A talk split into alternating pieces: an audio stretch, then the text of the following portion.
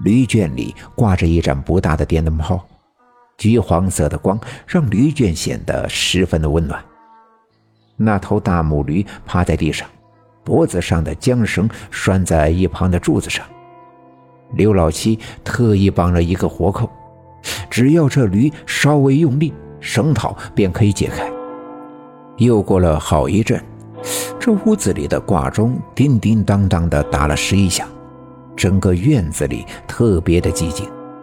于是那挂钟的声音便传得很远，听得很清。已经是半夜十一点了，院门外却一点动静都没有。蹲守着的人们开始有些不耐烦，有的索性坐在了地上，将腿伸直；有的靠在墙上，低着头。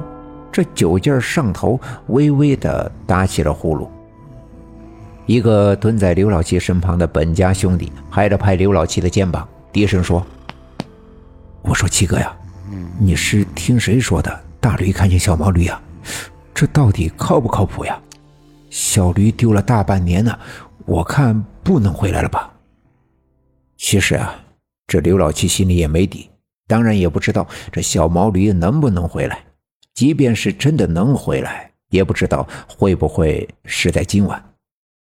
幸好现在的夜晚不算冷，人们又喝了点白酒护体。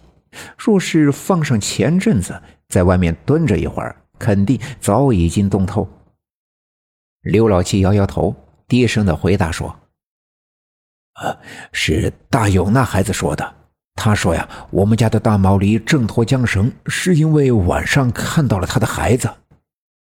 啊，你就听一个孩子说，然后就动这么大的干戈，这也太不靠谱了吧？”你这又是酒又是菜的供着，到头来大家白等，这小毛驴也抓不着，你的饭菜岂不是白搭了？刘老七叹了一口气：“哎，这事儿呀，宁可信其有啊，不可信其无。如果真的我的小毛驴回来了，我再让他走了，岂不是后悔一辈子？虽然大勇只是个八岁的孩子，可最近听说他显了不少的神通啊。”你也得看看他奶奶是谁呀？赵老六是有名的出马仙儿，他的话可信啊。那人撇了撇嘴，冷笑了两声，说道：“哼，我看你啊，这是病急乱投医。要说赵老六有两下子，这个我信。上下两队的，他也没少看好病。可一个孩子的话，你怎么就能轻信呢？他显神通，他是个八岁的孩子呀，能有什么神通呀？”你可真是的！听到这人的话，刘老七的心里也有些动摇。的确，这等了大半天，眼看着就到凌晨十二点，却一点动静都没有。他慢慢的站起身，腿脚都已经蹲得酸麻，探起头来向四外张望了一阵，伸出手向躲在柴火垛后面的那几个人挥了挥手，示意大伙儿都出来。看来今晚抓小毛驴的事儿啊！就没戏了，深更半夜的，不如都回家去睡觉。其实这些在帮忙的人们呢，本心都是来凑热闹的。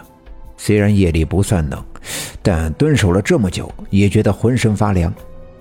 这吃人家嘴短，又喝了人家的酒，总不好意思抱怨。其实呀，大家伙早就想回家睡觉去。看见刘老七伸手比划，不禁心里高兴。一个个的都从柴火垛的后面站起身来，伸伸懒腰，刚要说话，突然，刘老七家的驴圈里发出了一阵响动。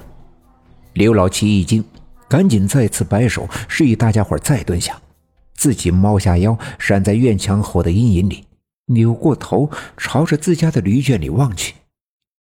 在那团橘黄色的灯光里，这大毛驴扑棱的一声站了起来。往前走了两步，仰着头望着院门的方向。盯了一会儿，他掉回头，在驴圈里来回的绕圈，喉咙里发出咕噜的声音，看样子十分的着急。看到这一切，这刘老七立刻来了精神，心里暗自高兴。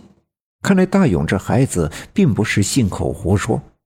看见大驴焦急的样子，他猜想一定是小毛驴来了。于是他打起精神，再次挥手示意大家伙别出声。躲在院墙后面的几个人也听见了驴圈里的声音。白天的时候，刘老七已经给他们讲了细节，他们猜想，这或许真的就是小毛驴来了。其实，原本这应该是一件诡异的事情。刚才喝酒的时候酒精上头，所以他们不觉得害怕。可现在酒劲已过，人也清醒，再想想这小驴三更半夜的跑回来见大母驴的事儿，也的确是有些诡异。幸亏他们的人多，这相互壮胆所以才没觉得特别的害怕。人们屏住呼吸，竖起耳朵听着声音。本集已经播讲完毕，感谢您的收听。欲知后事如何，且听下回分解。